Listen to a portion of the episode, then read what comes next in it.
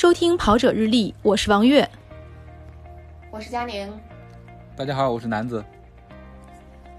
在今年的三月三十一号，国家体育总局办公厅在晚上的时候发布了一个文件，是体育总局办公厅关于暂不恢复马拉松等体育赛事活动的通知。这个通知一经发布，在体育圈就应该是引起了非常大的震动，是吧，南子？是是是，直接刷屏了。然后我看到这个这个文来的很突然，然后大概看了一下的话，觉得它有几个特点嘛。首先是它这个时间点在三月三十一号，他是不是觉得说是四月一号发的话，咋没人信啊？首先是一个啊，愚愚人节，赶着这个点儿赶紧发了，而且又是在这个下午傍晚的时间才发出来，嗯。没错，这苦了各种自媒体啊，这大家都得临时组稿，挺难的。嗯，而且是他这个时间，我觉得拿捏的也还可以吧，因为，呃，在前面这段时间，好像大家看到这个疫情已经被控制住了，然后有一些比赛其实甚至已经开始，呃，跑或者说是开始报名了。对对对对，然后有一些比赛甚至说是五月二号或者五月几号，他们就要呃正式的去跑了。但是我作为一个跑友来说的话，其实我还是一个观望的状态。我不知道当时的到时的那个情况会是什么样子的，所以我还是不太确定到时候能不能跑。呃，我觉得有很多跑友跟我的想法应该是一样的吧？不知道到时候我们能不能去，对吧？你帮万一去了回不来怎么办？是吧？对，尤其是现在北京出了一个。就是规定吧，是吧？北京这边说清明节如果要是出游的话，离京回来之后还要隔离十四天。隔离，对，我估计对，对对对，所以说这就让一些观望的跑友就是吃了一个定心丸，就是说一段时间内不会恢复这个马拉松赛事。所以首先一个点是它这个暂不恢复，那具体是什么时候恢复，谁也说不清楚，因为这个疫情的发展我们都说不清，对吧？所以我觉得这是它的一个。其中其中特点之一吧，另外一个我觉得它后面就是你不让大家出去跑，那么不在一起跑，那么就鼓励大家组织开展网络赛事活动。我觉得它是这个通知里面第二个可以值得注意的点吧。呃，可能可以预料的是，未来一段时间这个网上赛事，线上马拉松可能会是一个比较火爆的点。对，这是我刚看到这一个通知的一个大概的反应。佳宁的朋友圈应该也是炸了，绝对炸。对于这对于很多赛事组委会来讲，因为我们知道在五月份，五月二号其实已经有多场比赛发出通知，嗯，包括这个对，还有一些比赛是已经恢复了报名。但是这总局这个文件一出，那我们至少起码知道五月份这些比赛现在是跑不了了。嗯，这个一段时间其实还挺。挺让人纠结的，特别模糊。站在我站在一个跑者的角度，对这一段时间特别模糊，我们确实没法预见说他这一段时间到底是一个月，还是三个月，甚至是不是会半年。可能我觉得作为作为一个跑者来讲，我内心燃起了那么一点点小的希望，可能就因为这个文儿，哎，就被冷水浇灭了吧？就这种。是我看朋友圈有人说，可能二零二零年全年的比赛都悬，比较悲观的看。对，还有就是行业内，就我们作为从业者来讲，就是组委会会不会因为不能办赛，赛事公司凉凉了？大家也有这样的推测和担心。嗯，呃，现在还有就是像刚才南子说的这个线上马拉松，那那好像现在因为目前一个是总局给出了这个明确的指向，还有一个好像就就只能线上马了，要能跑，要想跑的话，嗯。因为聚集聚集性的活动都已经被取缔了嘛，所以可能短时间内大概就只有线上马了吧。就其实我们昨天还在跟朋友聊天，有调侃一个事儿啊，就是说，就算下半年有马拉松可以跑，但是有可能赛事公司没了，那可能比赛也会少。所以这个东西真的很难预见，因为大家不知道，就这未来的一段时间，还是这个一段时间，到底会发生什么样的事儿。那咱们今天就聊一聊线上马拉松。今年其实有几场线上马拉松在跑圈还都是挺火的，比如说名古屋的线上马拉松，这个佳宁应该也是有参加。对对，因为我报名了今年的名古屋马拉松。本来在一月份疫情刚开始的时候，我还觉得我能去，呃，还能去日本啊。后来慢慢的，这个东京马拉松取消大众跑者的这个参赛。接下来名古屋也紧随其后，也取消了这个大众参赛者的这个参赛。啊，接下来他就出了一个线上马的这么一个方案，让这些不能去到现场跑名古屋女子马拉松的这些人，包括名古屋城市马拉松这些跑者，可以用另外一种形式吧，去参加这个比赛。这个我觉得这个形式应该算是首创吧，其他比赛我基本上没有见到过说因为取消它变成线上的这种这种模式。啊，这个就是第一个没有线下，只有纯线上马拉松，因为我们。我们之前也跑过很多线上马拉松，它是同一天在这个城市既有线下马拉松，然后如果你不能过去，还有很多人跑者是我线下跑着线下马拉松，我同时。打开手机这个 app，把线上码打开，哎，对，是不是这样？有这样有这样的，我知道身边，嗯嗯，对，两块奖牌，就是单纯的线上马拉松，就这可能是我们印象中的第一场，或者说比较知名的第一场。对，这也是在今年这么一个很特殊的情况下。没错，就这个可能是组委会的一种妥协吧，因为名古屋它的名额处理方式不像东京，东京是你。呃，他取消大众组参赛之后，他继续为二零二零年已经报名参赛的这些跑者保留名额。二零二一年这些跑者还是可以继续去参加东京马的。但是名古屋不是，名古屋是你只要确认要参加这场线上马拉松，那么二零二一年的名额是不会为你保留的。即使你不参加线上马，名额也不会为你保留。所以这可能是呃今年的报名者唯一有机会参加这个名古屋马拉松的一个方式，就是跑这个线上马。对。但是他这个，而且他把这个奖牌没有变化嘛？对对对，给你的奖牌还是当时承诺的提供的这个项链。没错，就对于跑者来来言，就是有一个好处是把钱省了，我不用花这个住宿费和这个交通费跑到名古屋这种再去跑这个比赛，但是。虽然说你这个体验也没了呀，大家肯定你当时能报名参加这个比赛，肯定还是愿意去现场跑这个马拉松吧？我是想大家对，肯定就是大家的目的肯定不单单的就只是为了去参加一场比赛，可能还想去游玩啊，或者是感受一下这个赛事线下的这种服务啊，类似这样的吧？肯定不是说我为了参加这个比赛就是为了拿拿一个奖牌，就拿一个 Tiffany 就完事儿了，就完活了，肯定不是的。对对，那佳宁参加这场名古屋的线上马拉松感觉怎么样？就是有什么需要给这个线上马拉松组委会提意见的地方？有什么感受非常好的地方或者不好的地方都可以说。嗯，首先呢，我觉得有一个好的点必须要提的就是说，这种方式至少首先让组委会的物料没有浪费，再一个是让参参赛者至少他们 没有失望，就因为他还是能拿到这这一个比较特殊的这种纪念吧。包括完赛奖牌也好，就是那个 Tiffany 的项链，是全球限量的啊。先不管材质怎么样，但至少是限量款，对吧？然后呃，什么完赛衫啊，这个毛巾啊什么的，就因为我参加过线下的名古屋女子马，我知道大概他会发什么。就这三样东西你是都可以拿到的，只要你参加这个线上马。再一个就是它设计比较人性化的地方在于，它不要求你必须一次性跑完四十二点一九五，当然这是其中一个选择，就是你可以一次性跑完四十二点一九五，然后提交这个记录。它还可以另外一种方式，就是你跑四次，然后每次跑十点五五公里，你只要完成，它一样会给你发这个这个奖牌，就给你寄过来这一套完。可以累计，对，可以累计。所以这个可能对很多，比如说呃初跑者那种担心自己一次性不能完成四十二点一九五公里的跑者来讲，是一个福利吧，可以说，因为毕竟它分解成四次，它难度就降低了很多。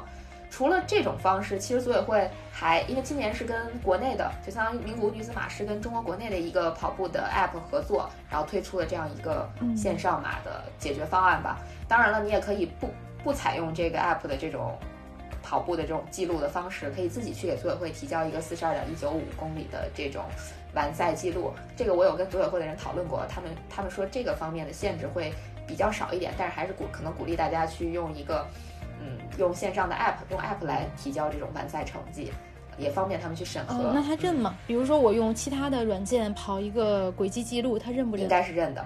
组委名古屋的对也是认的，只要我能够提交到组委会，对，只要你我就可以把完赛物资对寄给你。对，没错。但是你可能如果你提交的是其他 app 的这个这个轨迹记录的话，你可能不能用四次十点五五，你可能只能用一次四十二点一九五。这是我对组委会参赛规则的一个理解啊。因为毕竟有一个那有完赛证书，有有完赛证书，而且组委会应该是会为今年完赛者，他专门建一个个呃一个网页，所有人的完赛成绩和证书都可以在上面去查询，就这个是比较特别的。呃，因为你像其他的国际的比赛，它可能最多是给你一个证书，你可以下载，对吧？名古屋应该是专门为二零二零年这特殊的一年，会做一个只对参赛者开放的一个特殊的页面，这样。那四次累积完成的怎么办？也也会成绩怎么算？也会有成绩，它也会有，也会有成绩证书，只是它的呈现形式应该会是有一些不同。对，另外其实除了名古屋，我看现在有一些 App 上也上线了，比如说巴黎呀等等的这种，也是这种线上的比线下的比赛无法举办，然后用线上的这种解决方案来，呃，鼓励跑者继续跑下去的这么这么一种线上马吧，嗯。那你们之前都有有没有跑过什么比较印象深刻的线上马拉松？男的说吧，我基本上可以算是没有参加过线上马，除了名古屋。从我的话，我也是，还真是真的是没有参加过线上马，好像，呃，跟过跑团参加过一个新加坡的一个日落马拉松的线上跑，好像是当时也不知道是怎么想，可能当时是，呃，因为参加了跑团，对。然后跟着跑团一起参加一个活动吧，可能当时是跑团里面要多少多少人一起跑才算数，因为呢也是好多年前的事儿了。可能我参与线上马拉松就唯一这么一次吧。然后至于线上跑的话，我印象比较深的是，因为我自己对于线上马这个东西不是特别的感冒。对我觉得要你你用的话，你还是要到呃到当地去跑赛道体验当时那那个。办赛的那个城市跟风土人情，风土人情，对，这这我觉得才是一个完整的马拉松吧。所以我一直对线上马不是特别的感冒。因为之前你有的可跑，还有另外一个，你你有线下马可以跑。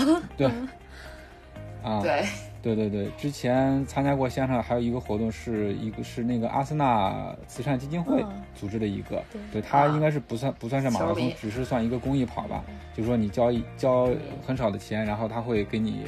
嗯，发一个奖牌，然后有有一件衣服证明你比赛，而且，嗯，也也不贵。然后，我觉得它反正里程也也没有太多的要求，五公里以上，也不是一个线上马。之前我们提过，南子和佳宁都是阿森纳的球迷。那我想，可能南子参加这场马拉线上马拉松，更大的意义是想要那件完赛的衣服，是有阿森纳的标志或者奖牌，是不是？怎么说呢？我参加这一个活动的话，也是说，呃，他的一个奖牌或者衣服对我特别的有吸引力。那么我在想，其他的跑友如果参加线上马的话，可能很大一部分程度上也是因为说，呃，我有一个奖牌能纪念一下，对吧？我去不了现场，可能我就通过另外的方式参与一下。然后你看。嗯，我觉得这个每一次线上马他们会提前公布一下这个奖牌的设计方案，然后现在的奖牌也是设计的越来越精美了，然后这也是对跑友的一个吸引的点吧。嗯，我们其实线下马跑跑的比较多的时候，线上马拉松那个时候肯定不是一个主要主要跑的马拉松项目。但是我之前呢是，比如说我参加了北京马拉松，那我可能同步，而且我又又是一个跑步带手机的人，那我同步可能会打开 app 跑一个北京马拉松的线上马。就是基本上是这种情况跑的比较多，但是去年呢，我把线上马拉松作为一种训练，就是如果我我会看到有线上马拉松，我就都报名。现在有很多零元就可以报名，然后如果这个奖牌很有意思呢，它一般就几十块钱。如果我要加购一个奖牌，我也会加购，加购回来看一看是什么样的。然后刚好我今天又去跑步了，那我就开开这个 app，相当于完成了一个线上马拉松。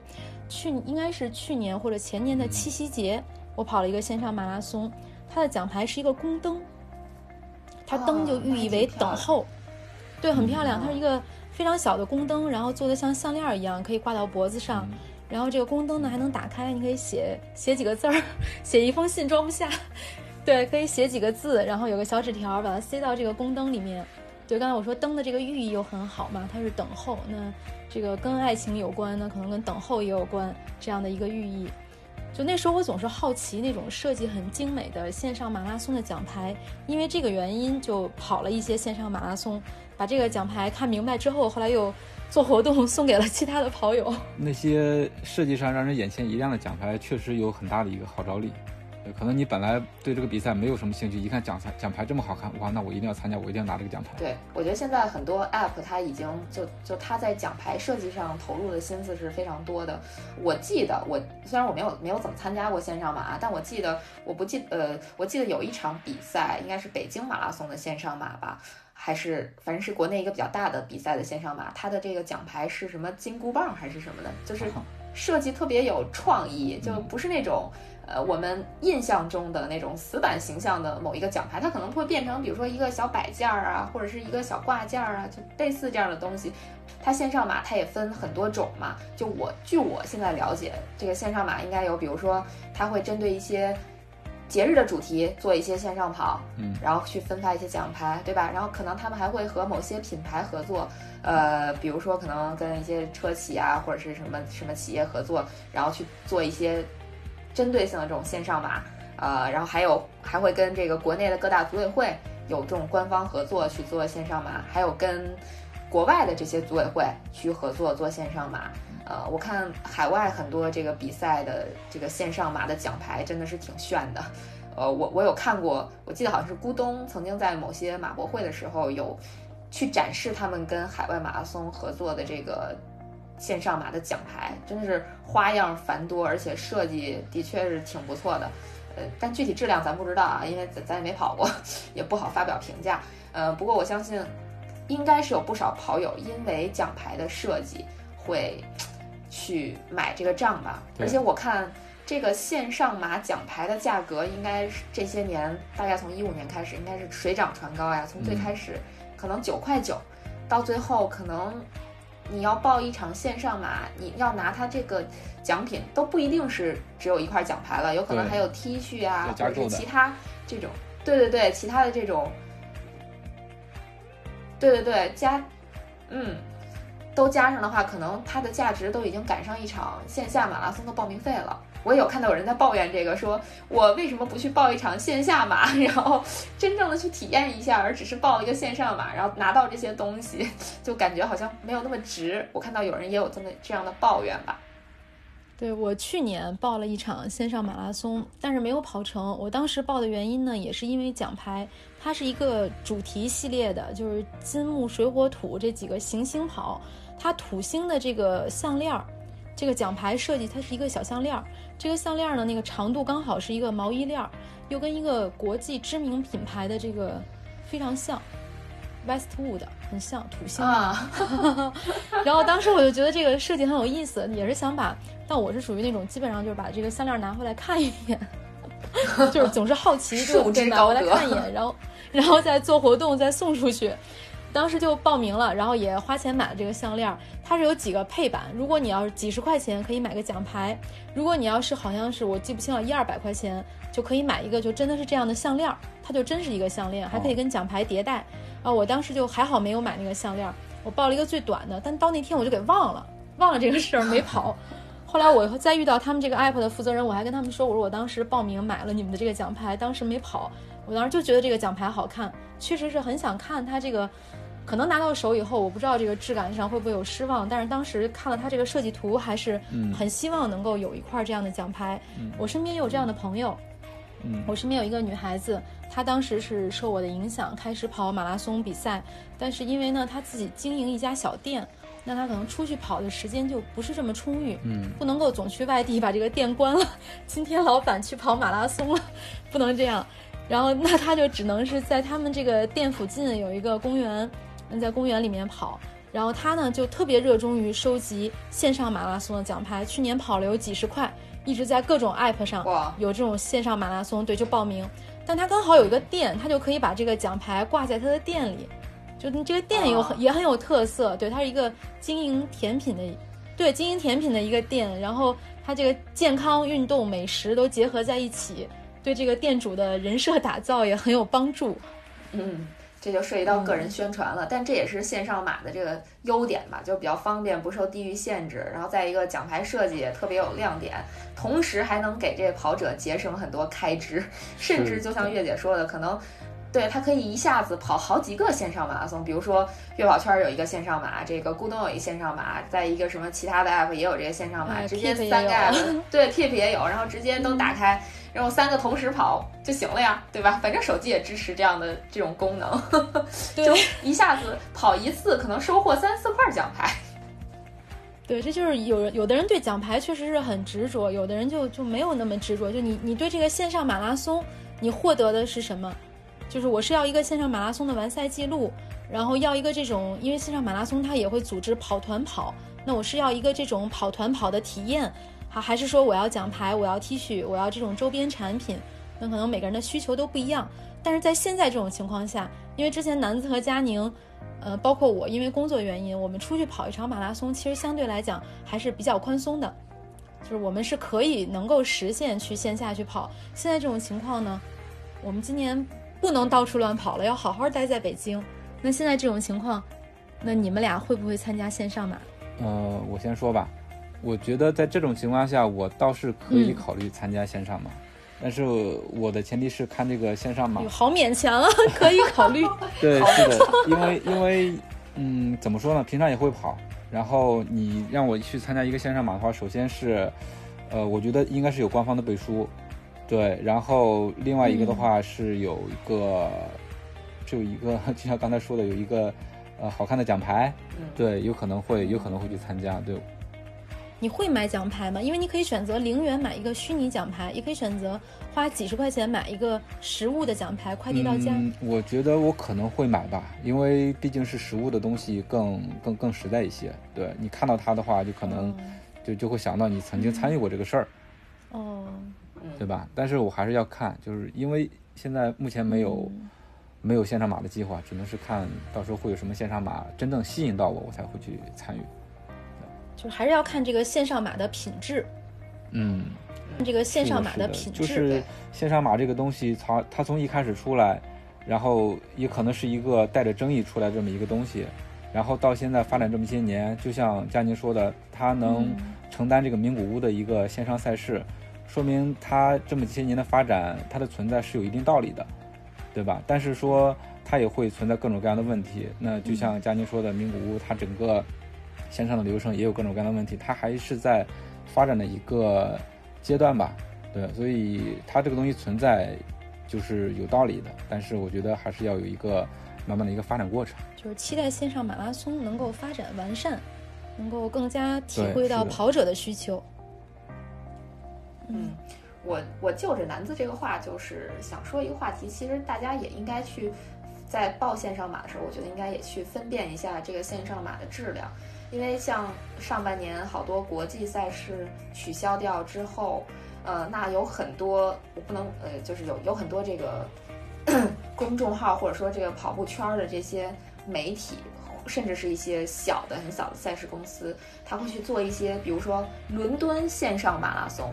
波士顿线上马拉松，这种没有任何有没有组委会授权啊？对，没对，没错，打擦边球，对，他就没有拿到组委会的授权，他去打这个，就像月姐说的擦边球，那这对于跑者来讲，算不算是一种欺骗呢？欺诈行为？嗯，对，当然，当然，咱咱们就只是讨论啊，就我觉得对于我来讲，我是不会去参加这种形式的线上马的，因为。如果说我花十九块九，或者是二十九块九，我就能拿到一块伦敦马拉松，我可以忽略线上的 伦敦马拉松的奖牌，那那大满贯存在的价值和意义就没有了。我更希望的是，我能脚踏实地的去到一个地方，北京、上海任何一个地方，我去跑一个线下的比赛，然后呢，我拿到这个奖牌，甚至说。我退而求其次的说，我至少我拿到的这个奖牌，我跑一个线上马可以，但我拿到这个奖牌是组委会官方授权过的，而不是一块山寨的奖牌，是不是？对。没错，而不是打擦边球的奖牌。那你收集了奖牌的意义就不大了嘛？你只是说，如果你真的想喜欢这个比赛，你完全可以不要任何东西，不要任何奖牌，你在比赛当天自己去跑一个觉得能体现这个比赛价值和意义的距离，你发个朋友圈，我觉得也没有问题啊。嗯，就这是我个人。啊，佳宁的这个提醒其实特别对，因为你真的是很想要一块。这个比赛，这个马拉松的奖牌，那我们千万不要报名这种山寨蹭热度的。那你拿到的奖牌也是一块山寨的，是不是？所以我是这么觉得的，反正这是我们的观点吧。对，所以你看现在呃，具备承办线上马的这些平台啊，嗯，我觉得他们也是在忙于跟各个赛事来签一些协议吧，拿到授权。对，我们是要有有有组委会授权认可的，我们要甄别一下，因为现在线上马拉松也是鱼龙混杂。其实昨天我是跟这个专门做线上马拉松的 app 的这个负责人是聊了一下的，他们今年呢也有这个把这个线上马拉松扩大的计划，但是前提是他们要跟所有的赛事组委会就是。进入到他们这个 app 的线上马拉松，那一定都是跟组委会签约的，得到正式的授权。但是同时呢，也是给组委会一个生存下去的，因为现在赛事办不了了。那在这个行业其实是抱团取暖的，如果公司都没了，那可能。这个做跑步的这些 app 的存在的意义，它也会随之下降。他肯定希望这些赛事公司还能够生存下去，那对组委会啊，对地方政府啊，都有一个交代，所以他就会扩充这线上马拉松的量。但同时呢，我们也希望在扩充量的同时，是不是给跑者一个很好的体验？不是因为这个量做大了，那这个比赛就做的非常的粗糙。就是回归月姐刚才那个问题，就会不会参加？男子说是可能会考虑，对于我来讲，我应该是不会考虑。我觉得这个特别坚定。对我，我除非名古屋这种已经爆了啊，要拿奖要拿项链。对，除了名古屋这种啊，其他的我应该是不会考虑的，因为我还是更偏向于去真的去线下。嗯，就是怎么说呢？就我还是更重视。线下马拉松的这种体验感吧，我觉得你去到当地去参加一场比赛，你更多的就像楠子说的，去体验它当地的风土人情，以及每一个比赛它都会有不同的这种特色。你去体验这个赛事组委会给你提供的这种服务，和你在线上自己跑一个是完全不一样的。因为我觉得我交钱还是为了去享受这个服务的，而不是就为了拿一块奖牌。就我可以负责任的说，如果说现在北马涨价涨了五百块钱，我依然还是会交这五百块钱去报名的，去参赛的。就我觉得其实跟很多时候跟你这个花多少钱，你匹配多少服务没有没有多大关系，更多的是我体验了这项服务，就是它让我有一种，就我觉得跟人之间的这种亲近感，包括跟这个地域之间的亲近感，而不是我。就让这些。您觉得线上马拉松没感觉？就是我，我哪怕我真的是巴黎组委会授权的巴黎马拉松线上跑，但我是在朝阳公园跑的，没感觉，是不是？你给我一块真的奖牌有什么用呢？对，我觉得对我来说那就是完成任务，那不是那不是体验，不是我的一种娱乐。因为我觉得跑步对于很多人来讲，它应该就是。生活里的更像代替游戏的一种东西，比如说我啊，我我不玩游戏，我不玩这个电子竞技的这些游戏。我觉得跑步对我来说就像是我的电竞游戏，那我把它当成我的一个生活方式，或者说我的一种平时放松的一个事儿。那我我当然是希望我能体验更好的，而不是把它当成任务去完成啊，就当工作似的完成这种感觉。哎，那如果以后比如这线上马拉松发你一个这个眼镜儿眼镜儿 VI 实景，虽然你是在朝阳公园跑的。但跟你跑过巴黎是一模一样的，呃，这是一个好想法，等出来再说吧，暂时不会考虑。我觉得反正，嗯，除非是那种现你戴着 VR 眼镜可以现场现场互动的那种，你们还要观众啊？技术就比较高。不是你们俩还要观众是吗？这 VR 还得把观众给你们做出来。对呀，所以观众也必须要拿 VR 眼镜给我加油啊！街边还有那种唱摇滚的大叔是吧？啊，对呀，还得有成根的小伙，嗯，都得有。我觉得这是一个，我我觉得这是一个未来的发展的一个可能性吧。大气，反正就是线上马这东西各取各取所需吧。有些人觉得我在线上马跑一下，然后拿到奖牌是 OK 的，但是有些人像佳欣这样，就是特别注重现场的真实的体验。那就可以选择不参与嘛，对吧？对，而且我觉得线上马约束力特别一般，就就像月姐这种报了名不参赛的大有人在。那那这个线线下马报了名不参赛的也大有人在，包括我本人。是，但是我觉得，对，但我觉得线上吧肯定不参赛的更多。就比如说报十个人，可能有有三个人他都可能是不不不会参赛的线上吧，对吧？零元报三十块五十块算了。对呀，就少喝一杯奶茶，对吧？这这个比赛你就报了，可能，所以我觉得毫无约束力，也没有仪式感了呀，对不对？你去参加一场比赛，你特别注像我这种，我真的特别注重仪式感，就觉得这个奖牌其实对我来说有没有也无所谓，但我就觉得，哎呀，人家给你奖牌的那一刻，你那个心情和你收到一个快递寄给你个奖牌，那那是完全不一样的呀。这要当时那一瞬间的感，觉确实不一样。就像你们说的，这个周边的观众，每一个城市带给你的感觉都不一样。线上马就就是你当时跑过的这个 公园啊、路边啊、健身房啊。对我跑，对我跑五十个线上马，可能都是一个感觉。但是我跑五十个线下的马拉松，哇塞，那故事肯定多得不得了。对，哪怕我这个同一个地点，像男子跑了这么多年的北马，那每一年应该也都不一样。对，我觉得是这个。对，是的。那你我就想象，如果一个线上马参加的多的跑友的话，可能就是在，比如说我在朝阳公园，我曾经在朝阳公园拿过 名古屋的奖牌、巴黎的奖牌、波士顿的奖牌。哎，这个太有意思了。那可能这个确实，因为我其实，在录咱们这期节目之前，我还跟一个赛事组委会的人刚刚通了电话。我问他，我说你要不要考虑录一个 VR 实景的这种线上马拉松云跑，就是让跑者真的跑的时候，他如果要是或者在家能够看到其他跑者云跑这个赛道的情景。然后那个赛事组委会的人问我说：“我为什么要干这件事呢？” 对，行，大家，因为我当时有我我我是先有了这个想法，我觉得特别兴奋，因为我要跟其他组委会的这种组织方要去分享。就是看他们能不能够采纳我这样，因为我想今年比赛不能办了。如果赛上能够有十场云跑赛事，就是有有一些人去替替你们去体验，比如说现在我们去跑过啊，已经不是三月份了，跑过无锡这个满是樱花的赛道，然后跑过这个南京可以吃草莓的赛道，南京丽水这个吃草莓的赛道，就是大家愿意不愿意看？然后这个，但是赛事组委会，我目前沟通的一个，先给我泼了一盆凉水，说为什么要花钱干这个事儿？嗯，这个就对设备什么的要求都挺高的。我倒是知道，就比如说我在呃各个地方参加那种马拉松博览会的时候，就赛前的这个马博会的时候，有看到很多他们会做那种就开着车嘛，他们做那个赛道的这个这叫什么？就是影像片儿，然后他会开着车从 VR 实景对对对，开着车然后就一路拍给你看这个赛道。反正我在六大满贯的赛场上都看都看到过啊，他们都有这种用就开着车，然后把所有的赛道给你带你转一遍。我好像在国内没怎么看到过有放类似的。其实佳宁愿不愿意看？呃，他那个很短，他那个四十二公里全全部走下来可能也就几分钟，因为他会做那个加速嘛。五个小时你就不看了？我就不看了。如果是两三分钟，五个小时我觉得没人会看吧？对，一个电影也就才一个多小时。那，如果要是基普乔格跑呢？贝克勒跑？那跑两个多小时，那可以考虑。但是人家跑得快的和我们跑得慢的看到的风景是不一样的呀。再一个就是这种 云跑啊，我我就我也给月姐泼一盆凉水，就一样是没有观众，就让我看赛道。其实。嗯，怎么说呢？我看点城市宣传片也差不多了，对不对？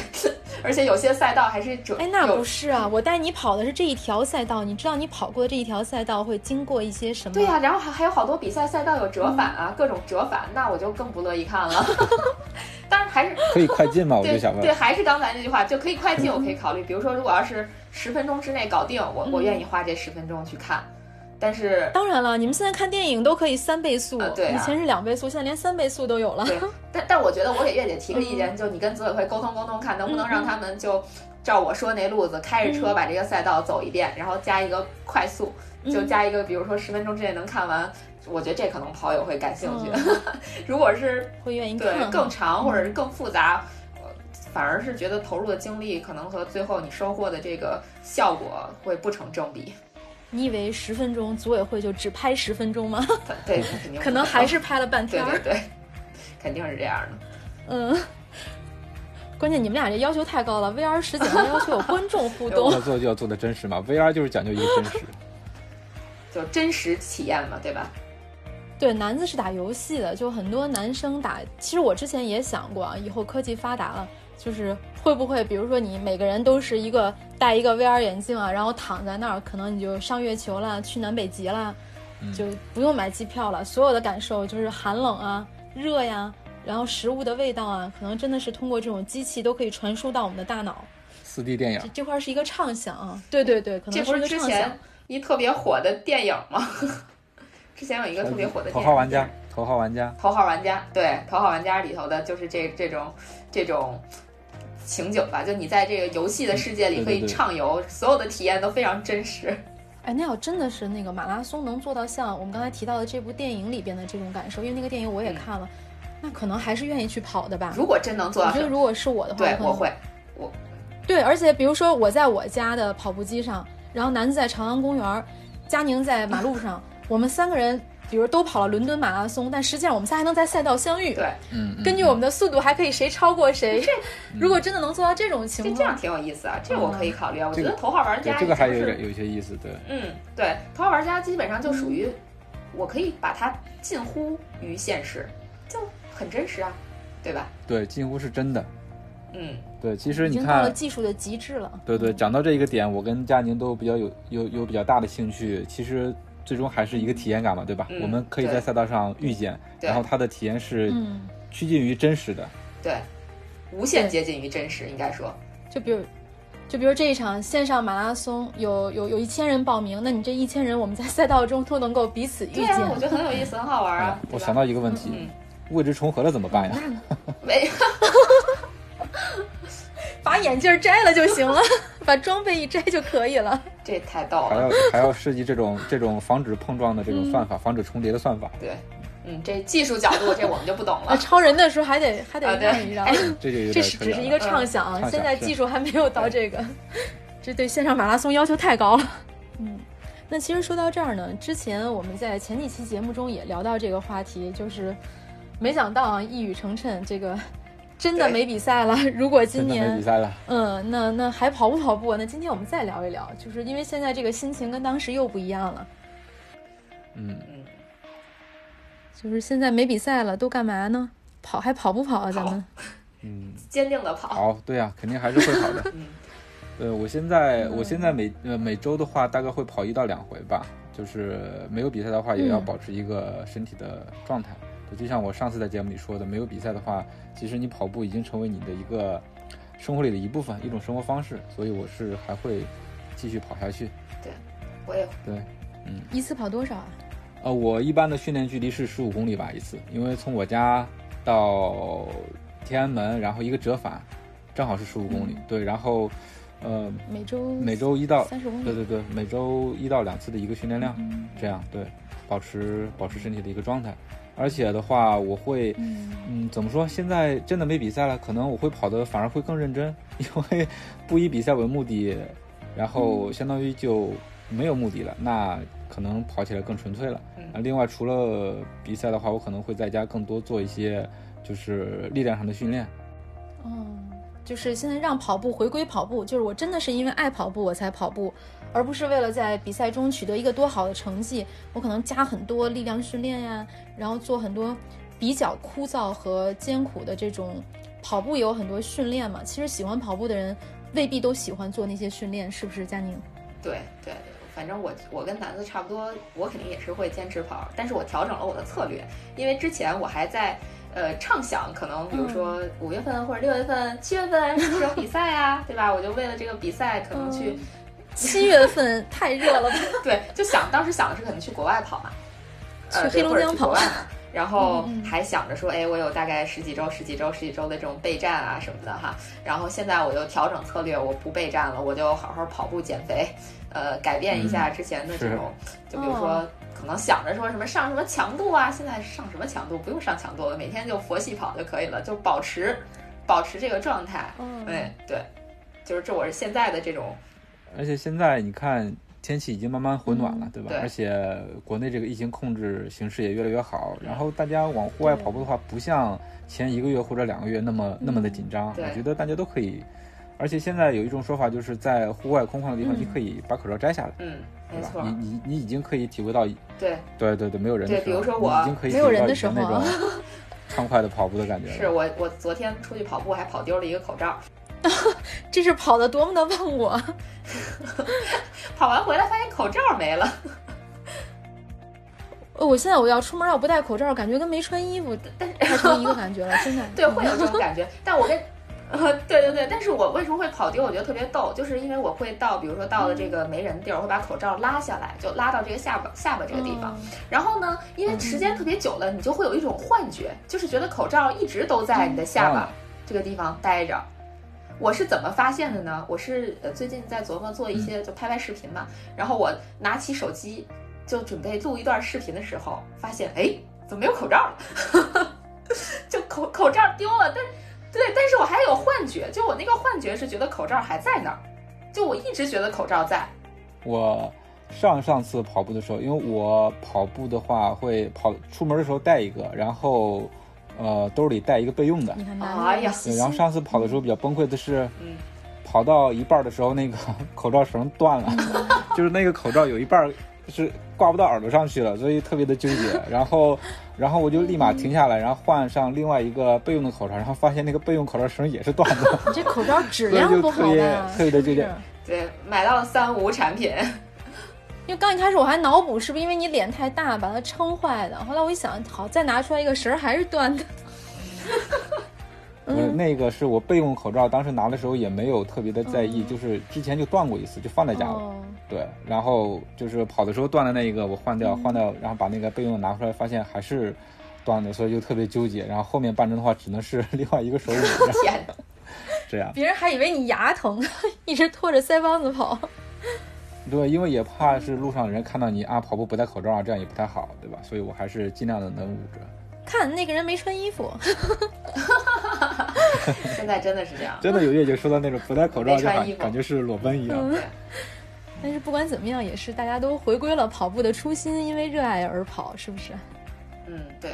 我觉得可能这这场疫情过去之后，我觉得跑步的人会变多吧。应该会越来越多的人跑步吧，因为大家应该还是会意识到健康的重要性，而跑步又是大部分人感觉的就最经济、最容易开始的一项运动，甚至比去健身房，我觉得可能成本都要低，以及这个门槛儿吧也比较低。因为你去健身房，你还得可能得办卡，你得找私教，是吧？这是一一大笔投入，不能自己瞎练。对，然后跑步你可能买双跑鞋，就大部分人的。概念里啊，买双跑鞋这事儿就搞定了，就可以家门口只要有路我就能跑，跑个三百五百米总行吧，不跑三五公里，然后慢慢再进阶呀。对，但是我们我们也不建议你自己一个人瞎跑，如果你没有加入跑团，起码也可以听一听跑者日历，我们也会经常聊一聊跑步这些事儿。还真是，这硬广特好。那现在到了这个推荐时间，今天我给大家做一个推荐。去年年底的时候，我买了一条。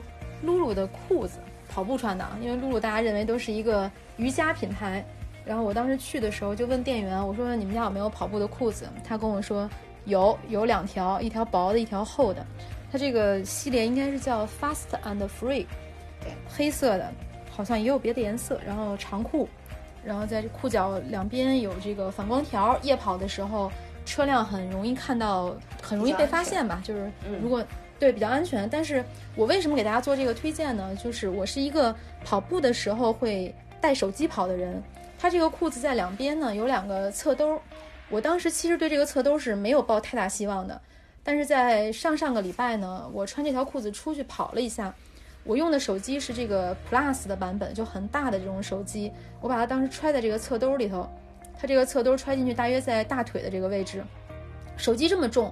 我当时跑了大约有九公里，然后完全没有这个往下掉的感觉，就九公里连着跑下来，这个裤腰的部分 一点都没有往下掉，所以我觉得这对一个携带你携带手机，而且你又没有习惯用腰包或者臂包的人来讲，它这个裤子的这个包裹度它不往下，因为裤子不掉太太重要了。我去年在参加戈壁挑战赛的时候，当时也是穿了一个某品牌提供过来的裤子，然后拍的视频就很难看。因为那个裤子我提前没有试过，就直接就上了这个比赛现场。我整个的视频就是我跑几步就在提裤子，跑几步就非常的就没法看了，一直在提裤子。然后这个它装了一个这么大的，对，因为其实亚洲人跟这个欧洲人的体型还是有一些区别。我们经常穿的一些国际品牌，它有的时候我可能刚才跟佳宁聊，他有这样的困扰，就是腰挂不住。可能我们胯和腿穿穿着刚刚好，但是你那个腰它总是很肥。那跑步或者走路平时还好啦，或者裤子我扎一个腰带，平时的裤子都 OK。但是你比赛的时候或者跑步的时候，如果那个裤腰总往下掉，确实是一个很困扰的事情。然后这一款呢，我觉得还是挺适合亚洲人的这一这一个系列，那穿起来包裹度很好，而且我装了一个这么重的手机在这个位置上，跑步的时候又不掉。然后这个手机在大腿的这个部分呢也没有磨，就我试了九公里，反正还好，它也没有磨大腿。那我把这条裤子推荐给大家，大家可以试一下。